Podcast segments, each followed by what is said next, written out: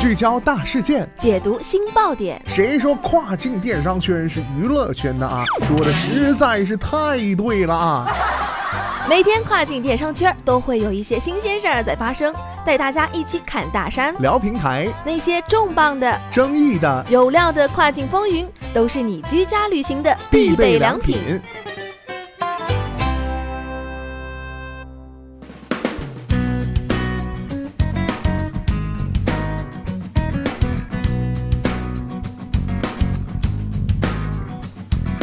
Hello，大家好，欢迎大家收听雨果电台跨境风云，我是大熊。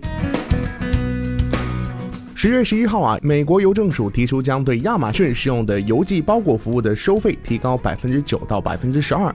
那么就在几个月前，美国总统特朗普曾批评该公司，指责其给予亚马逊过多的优惠。那么今天的跨境风云，马上带大家一起来了解一下。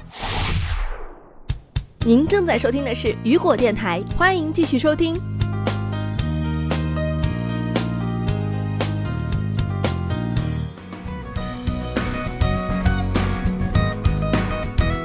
除了亚马逊，UPS 和联邦快递也都在使用该邮寄包裹服务。这也是派送包裹过程当中最后和最为昂贵的一步，将包裹送到顾客的家门口。那么对于这项服务啊，USPS 计划将重量超过一磅的包裹收费上调百分之九点三。而重量较轻的包裹收费则增加到百分之十二点三。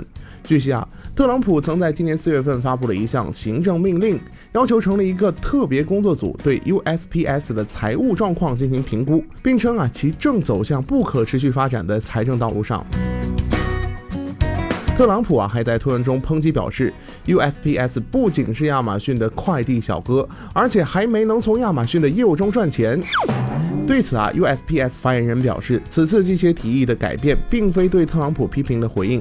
他说啊，价格上涨反映了公司主管们的最佳判断，他们正在寻求制定新的费率，以保持 USPS 的竞争力，同时啊，也为 USPS 提供急需的收入。USPS 还提出对优先邮件快递的收费上调百分之三点九，优先邮件收费上涨百分之五点九，以及特快邮件增收百分之十的费用。据悉啊，这些变化如果得到监管机构的批准，那么将会于二零一九年的一月二十七号生效。